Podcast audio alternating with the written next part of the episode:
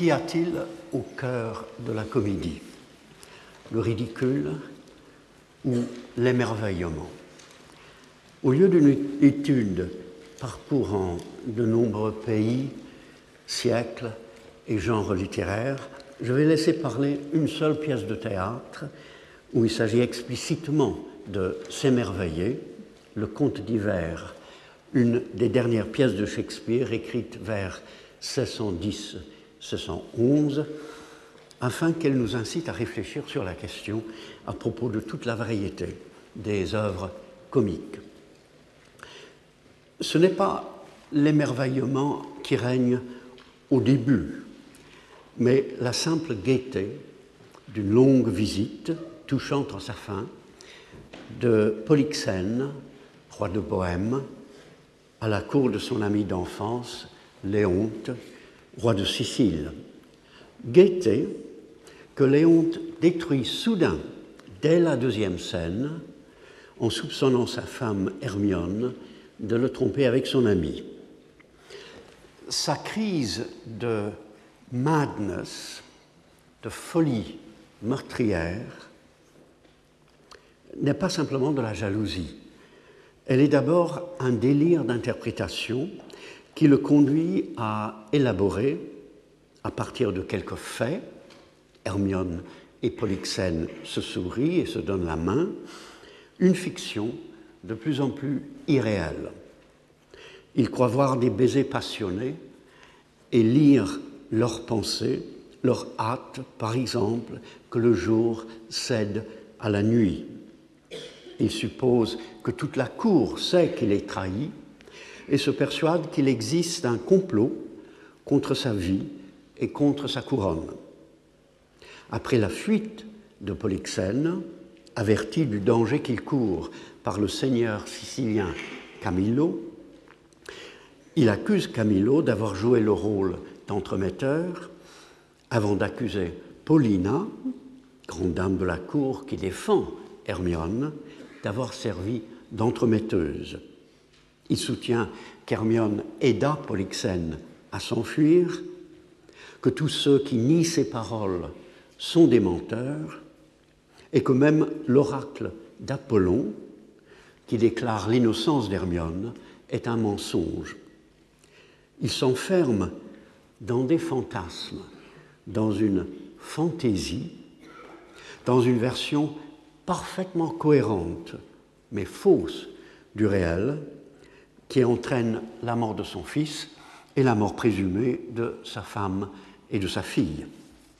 Il s'en repentira pendant de longues années et la pièce accomplira en quelque sorte le triomphe de la vie et la revanche salutaire de l'imagination.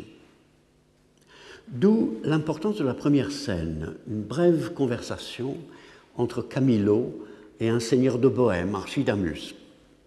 Il parle de l'enfance des deux rois et de leur amitié indissoluble, comme de la promesse représentée par le fils très remarquable de Léonte. Il crée l'image à la fois d'un Éden de bonheur et d'un avenir souriant, mais on peut soupçonner déjà la fragilité d'une telle image que la première tâche de la comédie sera de briser quand Archidamus, déclare au sujet de l'amitié de Léonte et de Polyxène, I think there is not in the world either malice or matter to alter it. Je, ne pense, je pense qu'il n'est au monde ni malignité, ni raison pour l'altérer. Il n'y a pas de raison pour que leur amitié cesse de fleurir, mais la supposer invulnérable à la malignité des hommes est une forme d'ubris, une méconnaissance de la présence du mal et de sa force. Le conte d'hiver montre en premier lieu le déferlement de la malignité dans un monde heureux. Comme pour souligner l'existence d'une malice fondamentale qui attend toujours l'occasion de faire des ravages, le brusque effondrement de l'allégresse au commencement de l'œuvre se répète dans ce qui en constitue la deuxième partie. 16 ans ont passé, et nous sommes en Bohême, où le roi Polyxène assiste déguisé à la fête de la tonte des moutons dans un village afin d'y surprendre son fils Florizel et la bergère qu'il courtise, qui est en réalité, sans que ni les autres ni elle-même le sachent, Perdita, la fille abandonnée de Léonte. Nous sommes aussi de nouveau dans la première phase de la comédie, où règne the mirth of the feast, l'allégresse de la fête, où l'on demande que les joues de toute l'assemblée soient red with mirth, sont pourpres de gaieté, et où Florizel encourage Perdita, qui craint que leur mariage ne soit impossible, à être merry, gay. Polyxène, qui prend part très aimablement à la fête et qui admire les grâces de Perdita, en pensant qu'elle lui donne une noblesse qui la distingue tout à fait des villageois, commence soudain, en se démasquant, à fulminer contre son fils, à appeler Perdita this knack, cette breloque, à menacer de faire griffer de ronces sa beauté et faire pendre son père supposé. Dans un accès de violence verbale incontrôlée qui rappelle l'état pathologique encore plus extrême de Léonte. Le bonheur s'installe deux fois pour être à chaque fois anéanti dans ce conte d'hiver qui est en même temps le conte de l'hiver, l'histoire narrée par la morte saison. Après la première partie de la pièce, cependant, qui constitue une courte tragédie, et avant la fête villageoise, Shakespeare change toutes les données de l'œuvre avec un art et une économie d'écriture extraordinaire. On passe d'abord, sans transition, de Léonte, désolé et repentant, à Antigonus, qui abandonne, bien malgré lui, la fille encore bébé du roi sur une plage de Bohême. Le même pathos continue, mais seulement jusqu'au moment où Antigonus entend l'approche d'un ours qui va le dévorer. Exit, pursued by a bear. Il sort, poursuivi par un ours.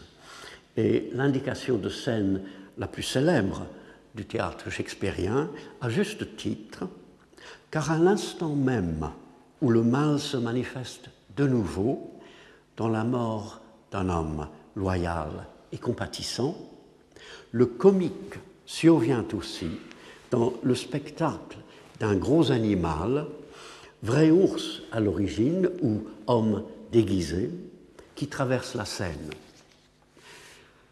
L'action de la pièce se déplace aussi dans un autre pays, qui est moins la vraie bohème qu'un ailleurs de l'imagination, où tout est différent. Le changement de perspective est extrêmement soudain.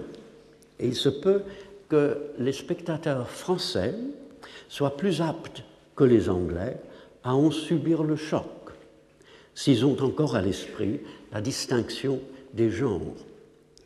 Car tout bascule maintenant, pour une raison profonde que l'on n'aperçoit pas encore. Entre aussitôt un berger qui découvre Perdita, suivi de son fils, qui lui décrit la mort d'Antigonus et le naufrage du bateau où il avait navigué. Tout ici est comique, la mort même paraissant sous un angle qui commence tant soit peu à la racheter. Le berger invite son fils à regarder sa trouvaille. S'il veut voir, lui dit-il, quelque chose dont tu pourras parler quand tu seras mort et pourri. Mort et pourri, renchérissant dans l'esprit malordonné d'un rustre sur vieux. Le fils parle des cris déchirants des marins dans la tempête, mais aussi du navire qui plongeait, avalé par les tourbillons et l'écume, comme un bouchon que l'on enfonce dans une barrique. La comparaison est à la fois drôle et parfaitement exacte. Les marins, dit-il, ne sont pas encore froids sous l'eau, nor the bear half dined on the gentleman. He's at it now. Et l'ours n'a pas encore à moitié dîné du monsieur. Il s'y occupe en ce moment. C'est comme en musique une sorte de deuxième mouvement, un autre monde, où l'on tombe ensuite, après une intervention du temps qui explique les 16 ans écoulés, et la scène où Polyxène se prépare à aller espionner son fils dans le village de Perdita, sur Autolycus, vagabond, colporteur, vide-goussé et surtout Galuron, qui entre et qui sort en chantant, et qui se met aussitôt à berner et à voler le fils du berger. Il reparaît dans la scène suivante, afin d'ajouter par ses chansons et par ses larcins que l'on ne peut s'empêcher de trouver plaisant à la liesse de la fête, et la pièce ne pourra plus se défaire de lui. Il sera présent au début même de l'émerveillement final. Nous sommes presque dans la farce et pouvons très bien nous demander pourquoi, après la rage, la consternation, la peine, les amours brisés et l'irruption de la mort dans les trois premiers actes, Shakespeare choisit cette nouvelle voie. Un début, de réponse, se trouve, je crois, dans la réplique célèbre du berger à son fils sur le fait que le premier trouva Perdita et que l'autre fut témoin de la mort d'Antigonus et des marins. Now bless thyself, thou metst with things dying, I with things new born. Demande au Dieu qu'il te bénisse.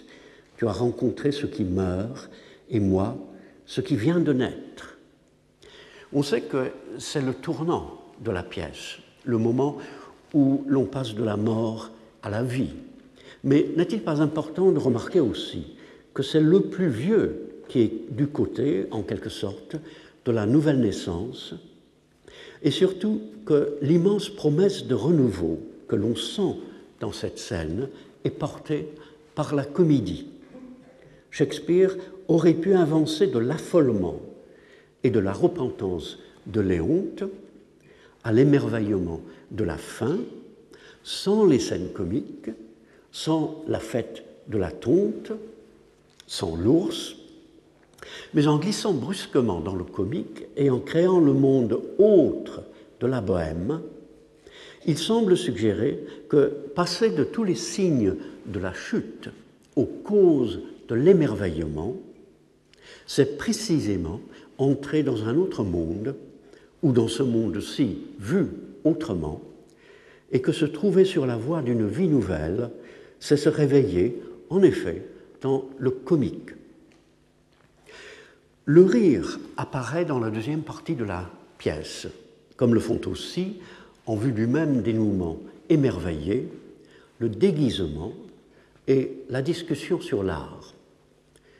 La fête de la tonte n'est pas simplement une scène pastorale, et c'est peut-être en partie pour cela que Shakespeare la situe en Bohème, plutôt, comme dans la source principale de la pièce, qu'en Sicile, le séjour pastoral traditionnel.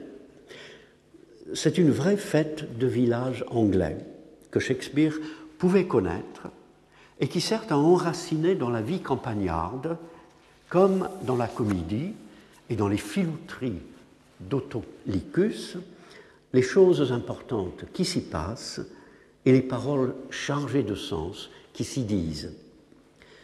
C'est néanmoins une scène à part qui rappelle ces lieux autres que sont le bois près d'Athènes dans Le songe d'une nuit d'été, la forêt d'Ardennes dans Comme il vous plaira, le domaine de Belmont dans Le marchand de Venise, et même la forêt de Windsor dans Les joyeuses épouses de Windsor, où les personnages sont transformés au contact d'une altérité mystérieuse.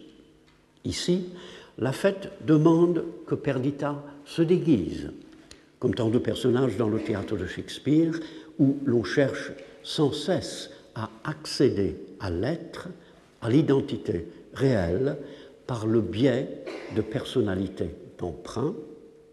Et elle paraît pour la première fois devant les spectateurs enguirlandée de fleurs, comme la reine de la fête et comme, au mois d'avril, une figure de Flore, déesse du printemps que le comte d'hiver appelle de ses voeux.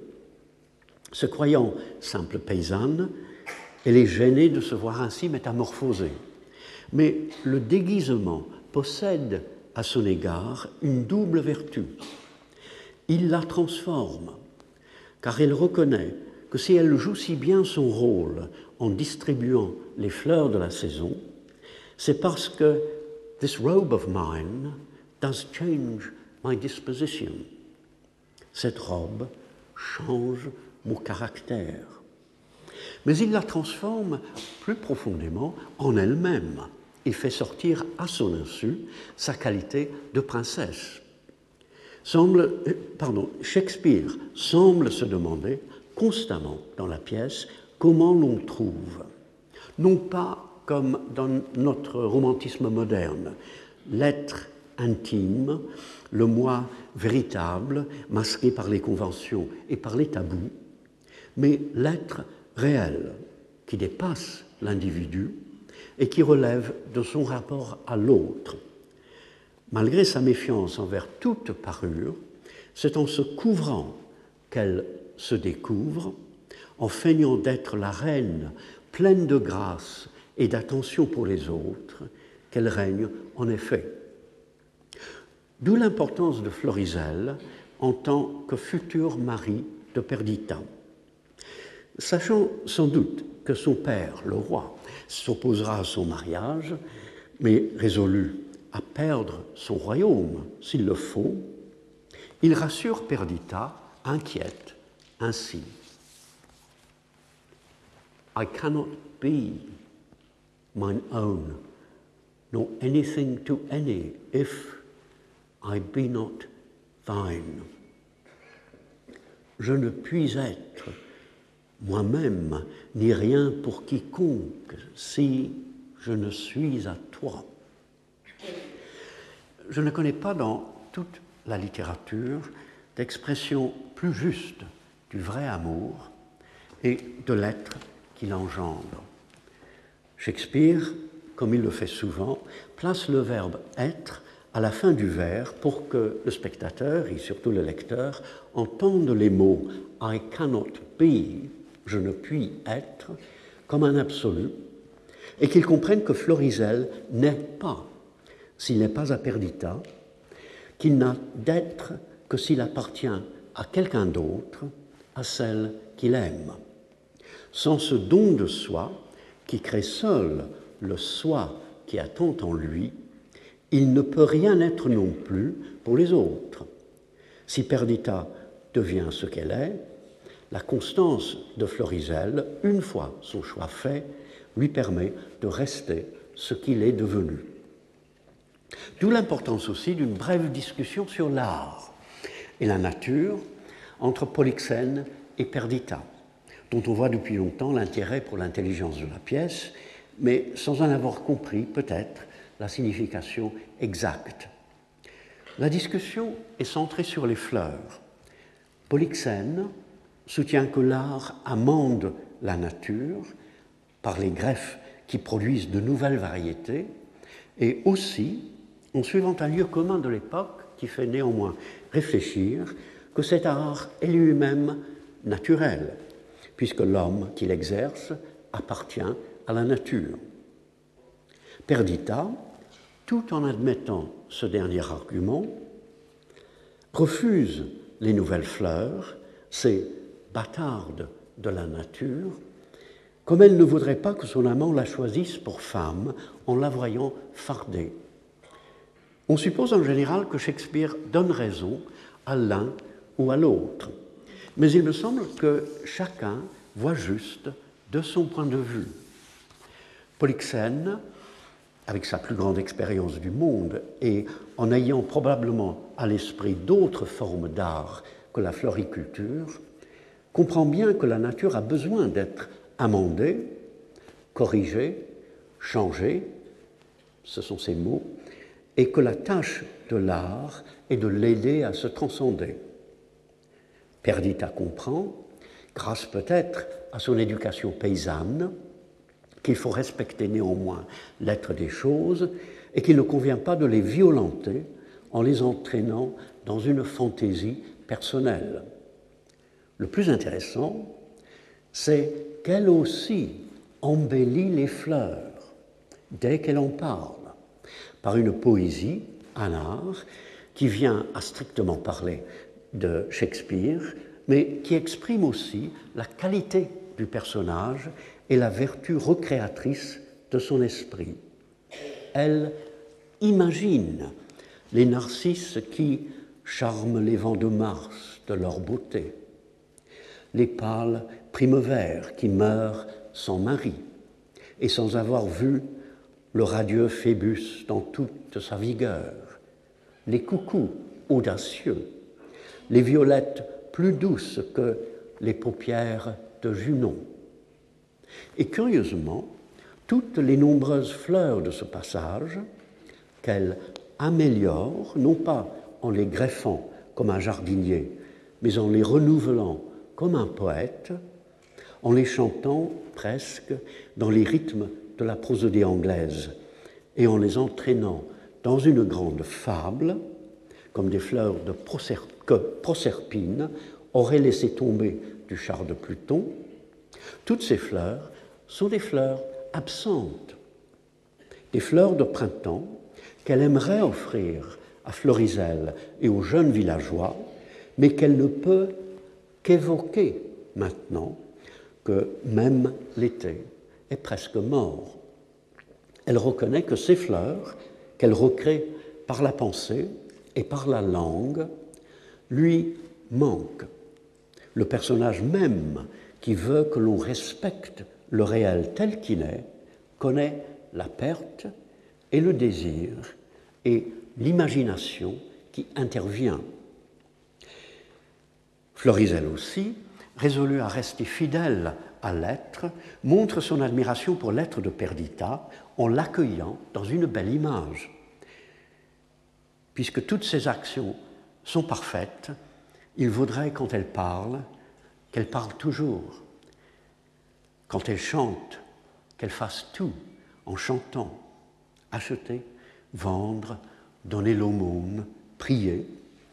Et quand elle danse, qu'elle soit une vague de la mer, pour n'être que danse, mouvement perpétuel et gracieux. Il faut lire ce passage vibrant d'émotion dans le contexte de la fête pour saisir l'émerveillement de Florizel devant Perdita, la vision qu'elle lui offre d'une perfection qui transforme et qui transcende le temps comme une vague qui se répète. Le comique, le déguisement et l'art paraissent pour la première fois dans la deuxième partie de la pièce, afin de préparer et de définir l'émerveillement des dernières scènes. Le mot même d'émerveillement paraît aussi lorsque le temps déclare que Perdita a maintenant 16 ans et qu'elle possède une grâce equal with wondering, égale à l'émerveillement qu'elle suscite. Florizel s'est déjà émerveillé de Perdita, comme les messagers qui revenaient de l'oracle se sont émerveillés de Delphes et surtout des celestial habits, vêtements célestes, des prêtres et du caractère unearthly, au-dessus du terrestre, du rite. L'émerveillement s'attache d'abord, non sans raison, à une présence féminine exceptionnel et à un événement religieux. Il culmine dans la troisième partie de la pièce, lorsque tous les personnages se trouvent, après la fuite de Florizel et de Perdita, en Sicile. La pièce a trois mouvements, telle une grande œuvre musicale, et sa forme, loin d'être lâche et médiocre, comme on continue parfois de le dire, manifeste sa nature. Comme un dramaturge peut donner un sens à l'unité de lieu, pour qu'elle soit autre chose qu'une règle arbitraire, sans fondement dans la réalité du théâtre, Shakespeare donne un sens à la diversité des lieux. L'action passe d'un monde à un autre, à une perspective tout à fait différente sur les choses, pour retrouver finalement un premier monde entièrement transformé par ce nouvel éclairage. Elle se déplace dans l'ailleurs avant de revenir à son point de départ pour que la merveille soit fonction de l'ici. Léonte est le premier à s'émerveiller en voyant devant lui Florizel, qui est l'image même de son père, et Perdita, que l'on prendrait pour une déesse et dont il ne sait pas encore qu'elle est sa fille. Il beget wonder, dit-il, en les contemplant. Ils font naître l'émerveillement.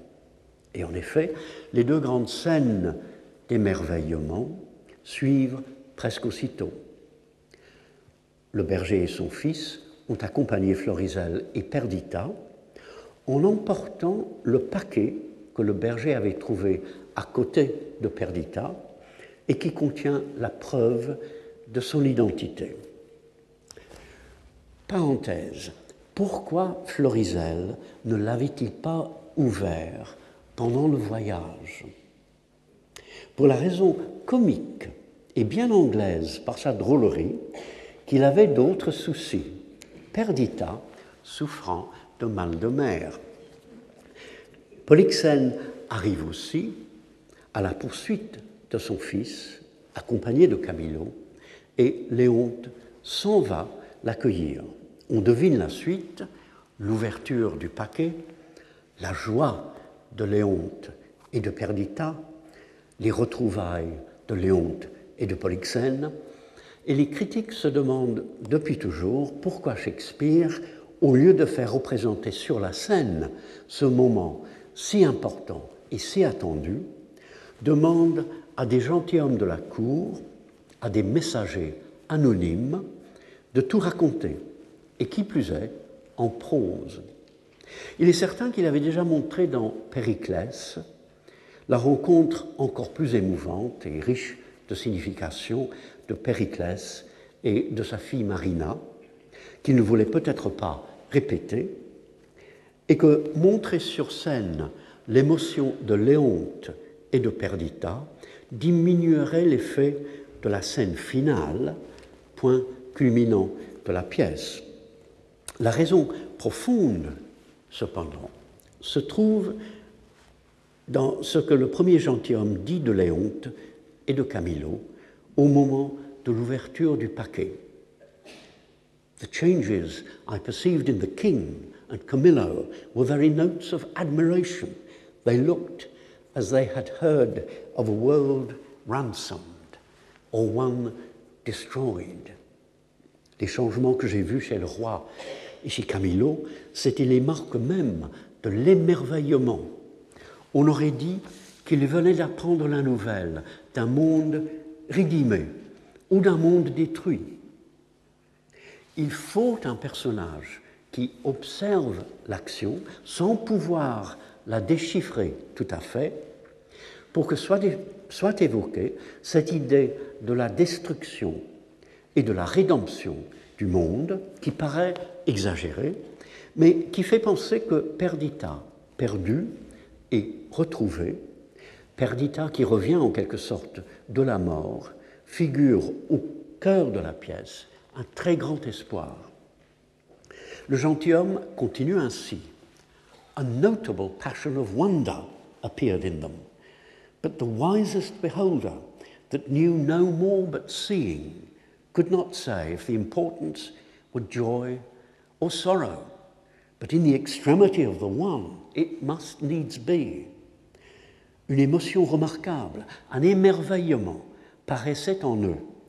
Mais le plus perspicace des témoins, en jugeant seulement par ce qu'ils voyaient, n'aurait pu dire s'il s'agissait de joie ou de détresse. Mais il fallait bien que ce fût le comble de l'une ou de l'autre. Shakespeare semble suggérer que le wonder, l'émerveillement qui le préoccupe dans ses dernières pièces, est la réaction la plus intense et la plus vraie aux deux extrêmes de notre expérience, au pire absolu comme au malheur absolu, à la mauvaise nouvelle comme à la bonne, à la conviction que le monde est ruiné ou qu'il est sauvé. Et l'idée géniale de faire raconter la scène par un témoin qui ne peut comprendre de quoi il s'agit, le premier gentilhomme ne sait pas encore que l'enfant trouvé est la fille du roi, lui permet de dire aussi que le comble de l'émerveillement, vu à une certaine distance, comme dans une œuvre d'art, contient et la grande joie et la grande détresse. L'écrivain et le peintre créent normalement les signes de l'émotion ressentie. Mais une des propriétés de la musique, lorsqu'elle atteint une certaine limite, comme dans quelques adagios de Beethoven, est de susciter un émerveillement où l'on ne sait pas si on rit ou si on pleure, comme si la joie et la tristesse n'étaient pas simplement des émotions contrastées, mais l'indice d'une vérité double et énigmatique au cœur du réel. Et ce n'est pas tout, car Shakespeare attire l'attention sur plusieurs formes d'art et sur le rôle qu'il joue en transmettant au spectateur les événements qu'il a choisi d'éloigner de la scène, de situer dans un ailleurs à la fois étrange et tout proche. Le premier gentilhomme décrit ce qu'il a aperçu de cette première anagnorisis, ou scène de reconnaissance, avec des termes qui relèvent de la discussion sur la peinture. Lorsque Léonte et Camillo se regardaient dans leur étonnement, il y avait, dit-il, une parole dans leur mutisme, un langage en leur geste même. Quand un deuxième, puis un troisième messager ont fini de raconter par fragments tout ce qui s'est passé, le premier gentilhomme remarque que la grandeur de cette scène méritait comme spectateur des rois et des princes, car de tels personnages l'ont joué.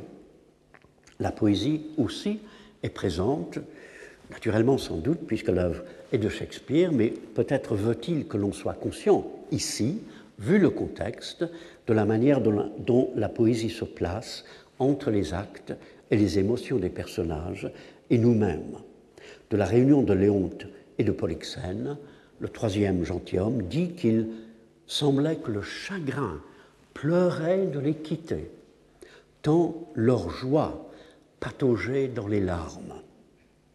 L'image étonne, puis plaît par sa curieuse logique et par l'idée qu'elle fait revenir en mémoire de la coprésence de la joie et de la tristesse au cœur de l'expérience humaine. De la rencontre de Léonte et de Perdita, le même messager raconte que le roi était prêt à sauter hors de lui-même dans la joie d'avoir retrouvé sa fille. L'hyperbole, qui ravive une métaphore usée, être beside oneself, hors de soi, en extase, est à sa place dans une scène qui va à l'extrême limite de l'émotion, qui concerne l'émerveillement que l'on découvre sur les hauteurs et dans les profondeurs de l'être et du monde, elle s'accroche néanmoins dans son exagération même au réel. car Léonte s'élance effectivement hors de son moi pour se redéfinir par rapport à l'autre. La poésie de ce troisième gentilhomme vient de l'imagination, puisqu'elle éclaire et embellit le réel. Mais pourquoi Shakespeare évoque-t-il ici la peinture, la narration, le théâtre, la poésie? Et pourquoi ces personnages disent-ils par deux fois que l'art est inadéquat à la tâche qui lui assigne? Le deuxième gentilhomme estime en effet que the deal of wonder, la quantité de merveille qui vient d'éclater, est telle que les faiseurs de ballades seraient impuissants à la redire. Pour le troisième gentilhomme, les grandes retrouvailles auxquelles il a assisté dépassent la compétence de la narration et de la description. N'est-ce pas parce que Shakespeare réfléchit en ce premier moment où l'émerveillement s'empare des personnages à la nécessité de l'art et en même temps à son incapacité. Au niveau de l'émerveillement, émotion et perception qui donnent précisément sur le merveilleux et touchent à l'impalpable, l'art est nécessaire pour sonder le phénomène, le créer à distance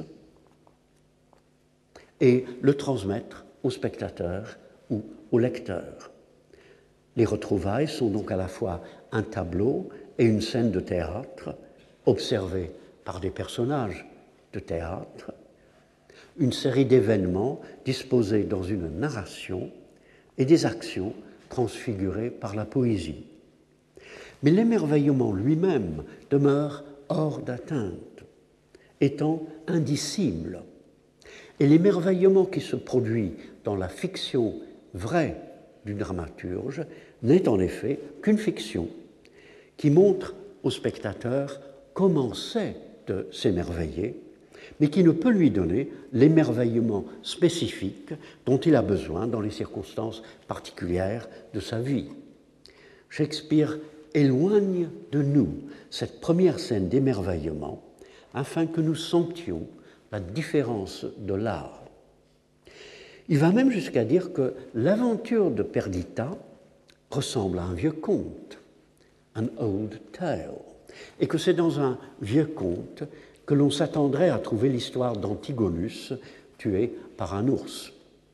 Puisqu'un old tale signifiait à l'époque un conte peu vraisemblable, fait pour amuser, et que le titre même de la pièce désignait une histoire sans prétention à raconter devant un bon feu, on serait tenté de conclure, comme certains, que Shakespeare congédie sa pièce avec une raillerie, une autodérision inquiète, si le grand sérieux de l'œuvre n'interdisait pas cette solution trop simple. Shakespeare, tout en dérobant beaucoup de détails au vieux conte et en multipliant les coïncidences, poursuit un but réfléchi et semble se servir d'une histoire peu croyable précisément parce que, comme nous le verrons à propos de la deuxième scène d'émerveillement, la croyance est en question. Et la comédie, mais elle est présente au cours de toute la scène des retrouvailles, en filigrane et pour ainsi dire en personne, puisque les trois gentilshommes racontent leurs nouvelles en partie à Autolycus, le chenapan, chenapan comique qui a suivi Florizel et Perdita en Sicile et que seul Shakespeare associerait à un tel moment extraordinaire. La comédie se déploie aussitôt dans la scène suivante, où le berger et son fils racontent à Autolycus leur nouvelle dignité, maintenant que la fille adoptive de l'un et la sœur adoptive de l'autre se révèlent être princesses. Le fils est fier d'être gentilhomme de naissance et de l'être depuis quatre heures. Il dit au sujet de ses larmes et des larmes de son père devant la bonté des personnages royaux à leur égard, qu'elles furent les premières larmes de gentilhomme qu'ils eussent versées. Comme tant d'autres clowns shakespeariens qui massacrent joyeusement l'anglais, ils parlent de leur preposterous estate, de leur état absurde, en tombant à côté du mot qu'il fallait, prosperous, prospère, mais en disant plus vrai qu'il ne pense. Qu'une scène comique, utilisant les recettes de la farce, suive immédiatement une scène si élevée, relie clairement la comédie à l'émerveillement, l'émerveillement joyeux étant le rire de l'être. Il reste au fils du berger de demander à Autolycus s'il est prêt à réformer sa vie et à celui-ci de répondre qu'il fera de son mieux. Cela semble peu de choses, mais c'est la transition parfaite par une réflexion sur le sérieux de l'existence entre cette dernière scène comique et la scène finale où l'émerveillement culmine.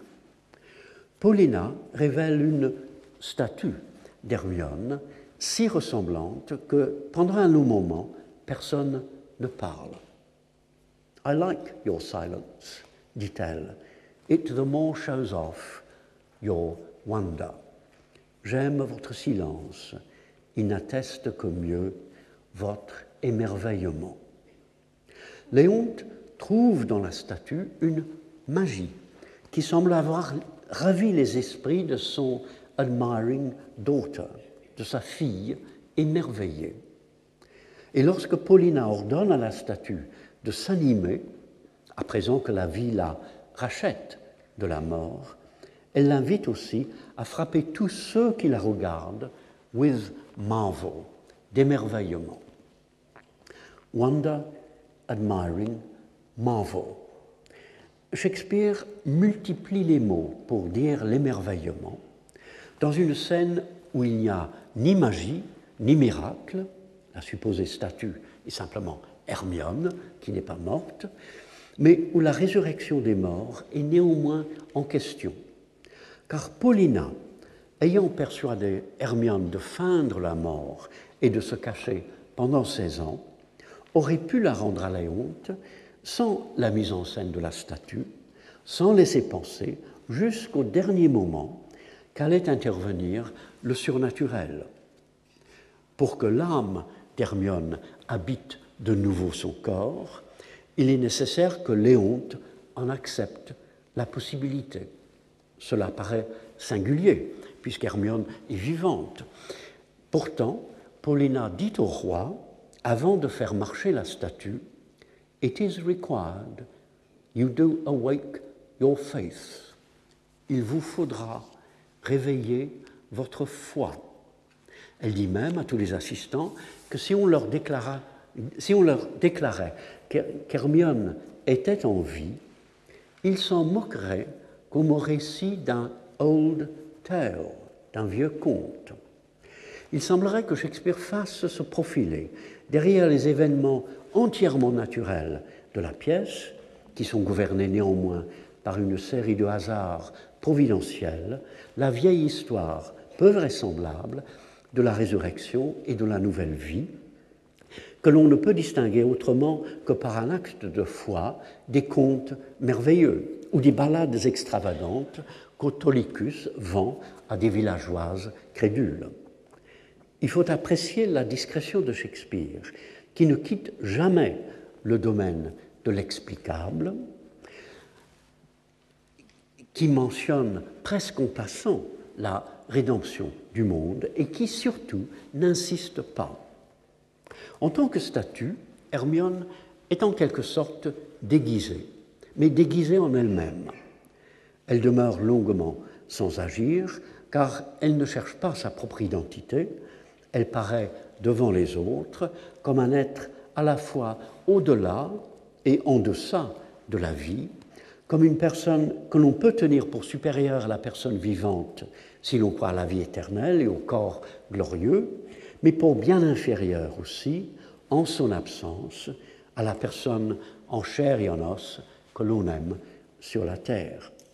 Devenu un personnage immobile et aussi pendant longtemps silencieux, elle existe à la frontière de la vie, au seuil du mystère.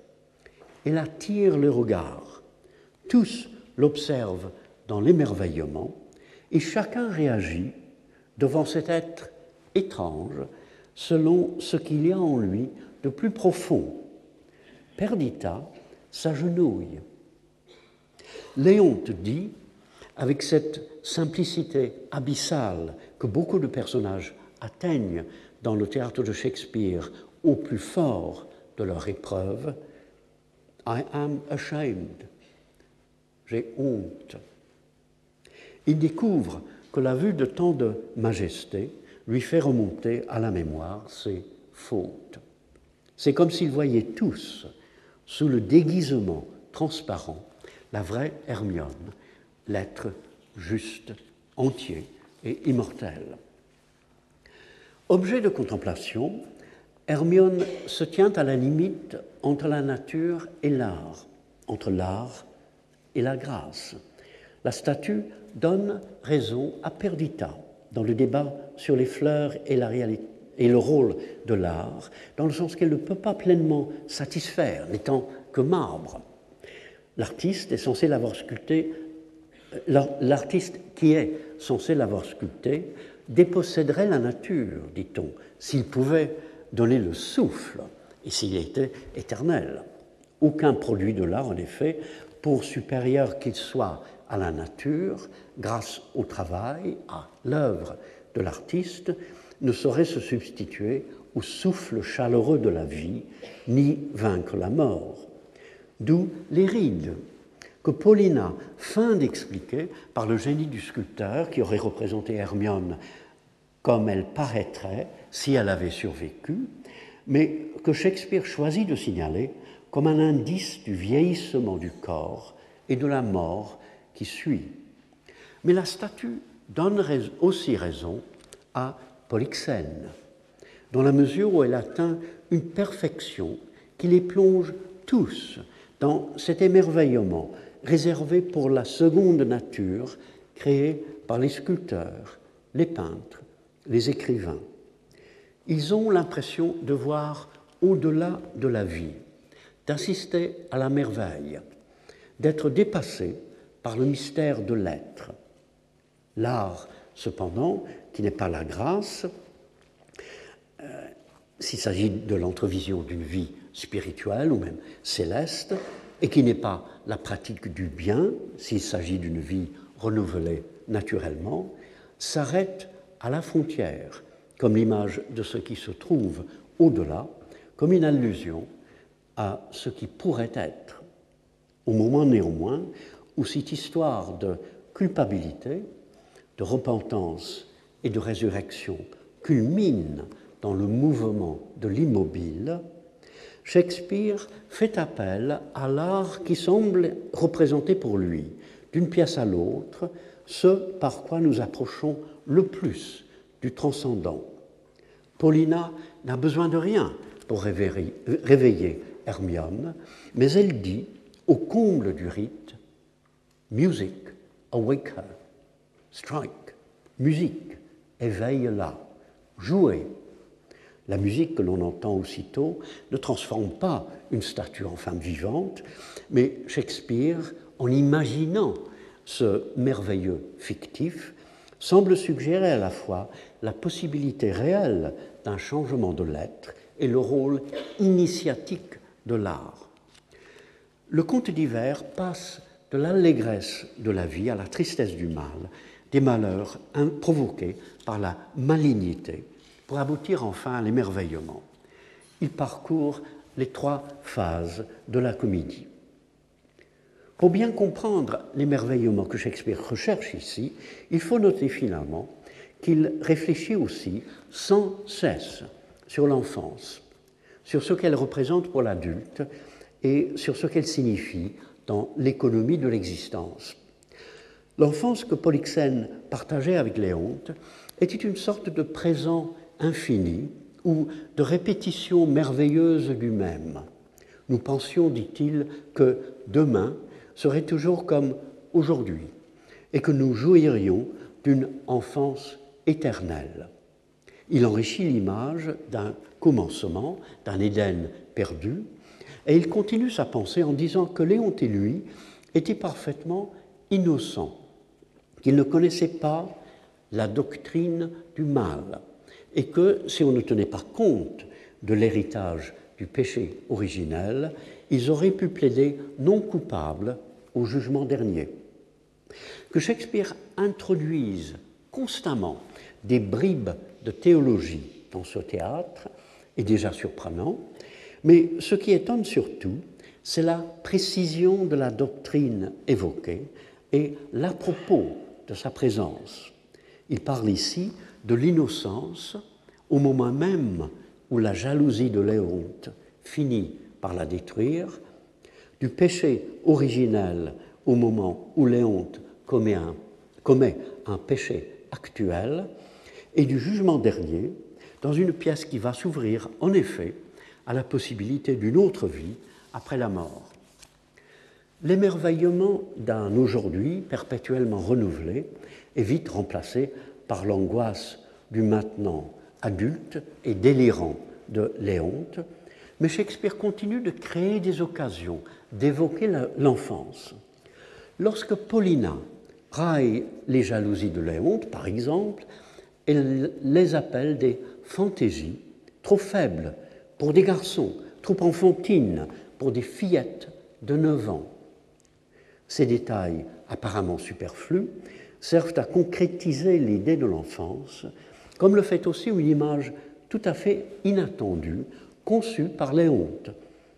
Soutenir qu'il se trompe dans ses accusations, dit-il, c'est comme si on disait que la Terre était trop petite pour contenir une toupie d'écolier. Toutes les allusions de ce genre sont le signe d'un regret, d'une grande nostalgie du pays perdu, de l'être perdu, dans une pièce où les personnages cherchent à faire face au malheur et à voir au-delà. Si l'enfance meurt, un enfant meurt aussi. Mamilius, le fils de Léonte, que semble emporter à la fois une maladie et le chagrin où le plonge la disgrâce de sa mère. Mais un enfant naît également, Perdita, dont Hermione accouche au cours de la pièce. Déjà en Sicile, nous rencontrons ce qui meurt et ce qui naît, dans une œuvre dont on reconnaît depuis longtemps qu'elle concerne le cycle des saisons et des générations humaines. L'enfance n'est cependant pas un, état antérieur de l'adulte entièrement disparu, et elle n'est pas en rapport uniquement avec la nature et ses révolutions. Shakespeare l'indique, comme toujours, de façon extrêmement succincte.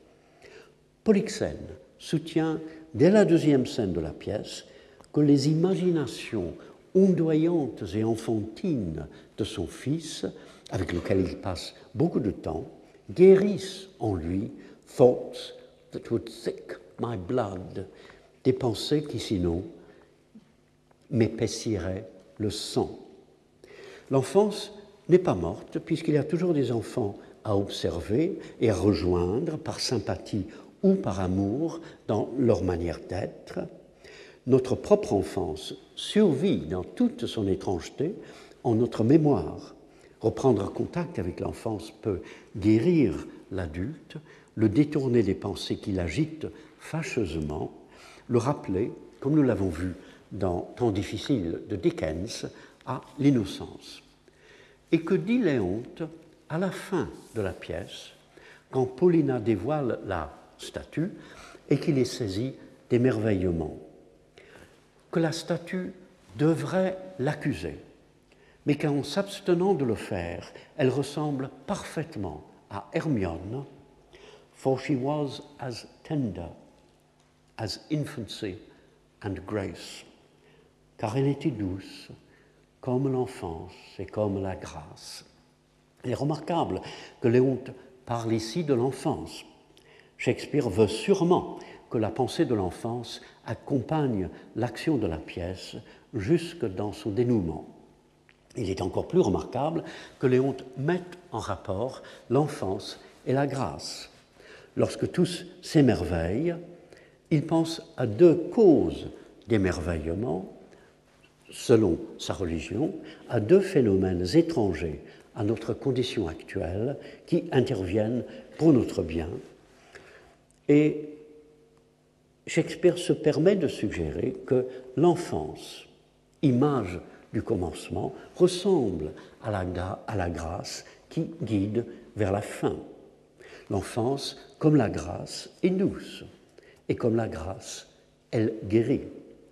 Dans quelques vers où l'émerveillement, émerveillement, grâce et enfance se rencontrent, et dans une scène qui offrira une image naturelle mais néanmoins mystérieuse de la résurrection, Shakespeare complète sa pensée poétique et théâtrale sur l'enfance qui s'annonce dans une simple allusion à l'enfance partagée de Léonte et de Polyxène et se termine dans une longue évocation de ce qui dépasse notre réel. Point à la ligne. Euh, la semaine prochaine, je parlerai de. Merci. Je parlerai de l'émerveillement dans le traité du sublime de Longin, dans la poétique d'Aristote et dans l'ode pressentiment d'immortalité de Wordsworth. Merci.